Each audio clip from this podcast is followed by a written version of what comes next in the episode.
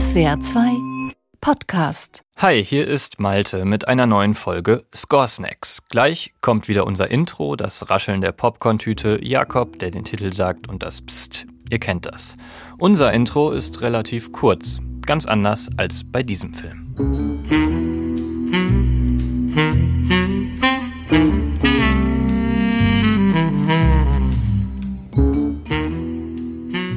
Fast vier Minuten dauert das Intro des Streifens. Zum Glück, denn sonst hätte die Welt eine ziemlich kultige Serie nie gesehen. Heute in Score Snacks der rosarote Panther.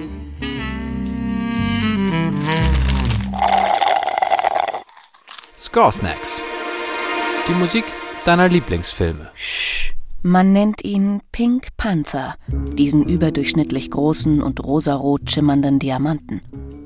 Warum? Ein kleiner Schatten in seiner Mitte erinnert an einen springenden Panther. Und Diamanten, insbesondere in solcher Qualität und Größe, die ziehen natürlich Schurken, Ganoven und Diebe ganz besonders an. Auf den Pink Panther hat es ein besonders gerissener Dieb abgesehen. Codename Phantom. Nur einer scheint das Phantom stoppen zu können. Inspektor Clouseau.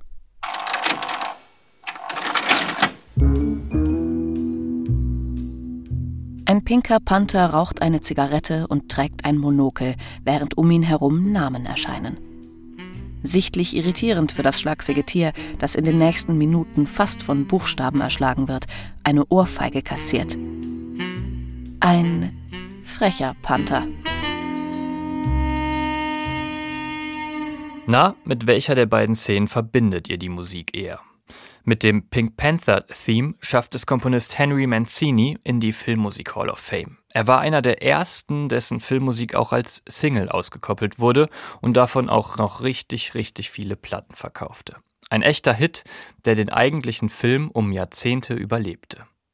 Aber ich will nicht verschweigen, dass Mancini bereits drei Jahre zuvor einen ähnlichen Erfolg verbuchen konnte.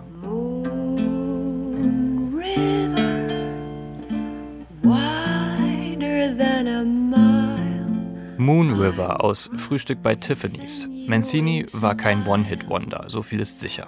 Viermal hat er den Oscar bekommen.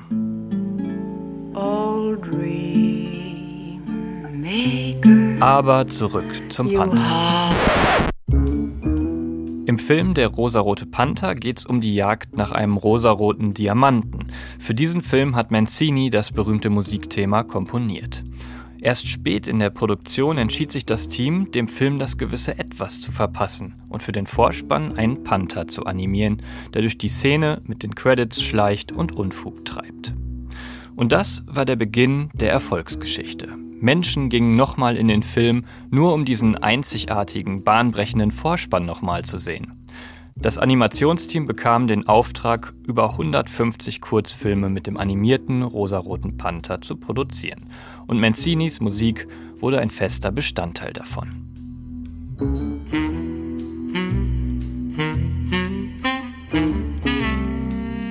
Der rosarote Panther mit dem Namen Paulchen hat sich regelrecht erschreckt, als er in seinem Spiegelbild einen viel zu dicken Bauch entdeckt. Und dieser Bauch der soll nun weg. Ja, ja, man muss was tun, denkt Paulchen Panther und geht ins Bodybuilding-Institut und tröstet sich damit, dass ein Bekannter von ihm das schon seit ein paar Jahren tut. Ist man neu in einem solchen Haus, muss nicht gleich auf Anhieb alles klappen. Hängen irgendwo dann Hosenträger raus, kann man die schon als Ex-Panther schnappen.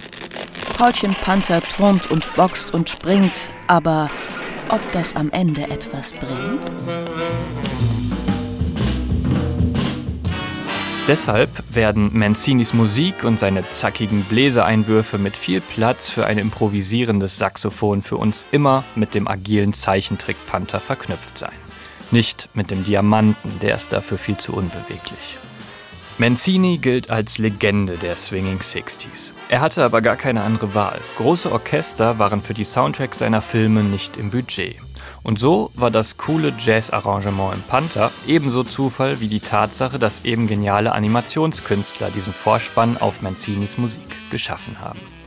Aber wieso passt das Thema nun eigentlich so gut zu dem tapsigen Comic-Tier, das in Deutschland als Paulchen Panther berühmt wurde?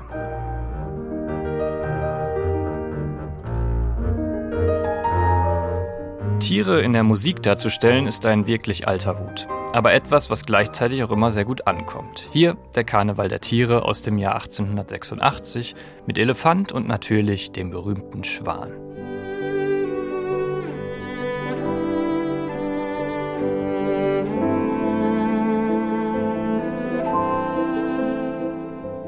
Oder, wenn wir es etwas gefährlicher wollen, Peter und der Wolf mit dem bösen, grummelnden Wolf in den Hörnern.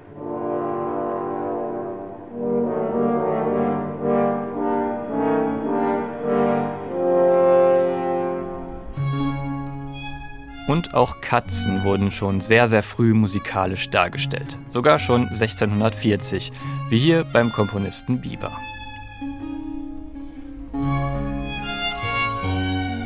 Hört ihr das? Ist das ein Miauen? Wenn es um Katzen oder auch Panther samt Pfoten geht, dann werden gerne Glissandi eingesetzt. Das sind ineinander übergehende Tonhöhen, wie hier.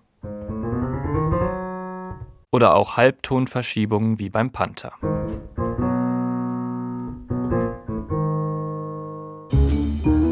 Eine fast schwebende, elegante Fortbewegung.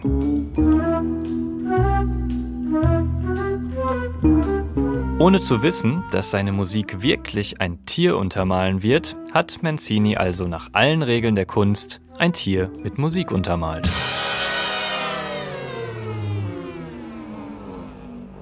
Und was aus der Musik und dem Vorspann geworden ist, das ist bis heute Kult.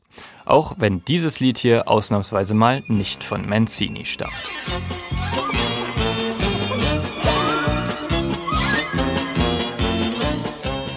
was für ein Spin-off wohl aus unserem Vorspann entstehen könnte.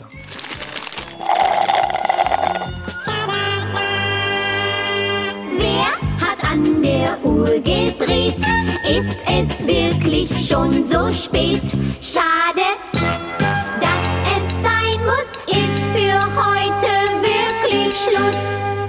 Heute ist nicht alle Tage. Ich komme wieder, keine Frage. Doch, für heute ist wirklich Schluss. Scoresnacks ist ein Podcast von SWR2. Produktion Malte Hemmerich und Jakob Baumer. Redaktion Chris Eckhardt und Henriette Schröers. Sprecherin Henriette Schröers. Wir haben die Musik deines Lieblingsfilms noch nicht besprochen. Das lässt sich ändern. Schick uns einfach eine Mail an podcasts.swr2.de.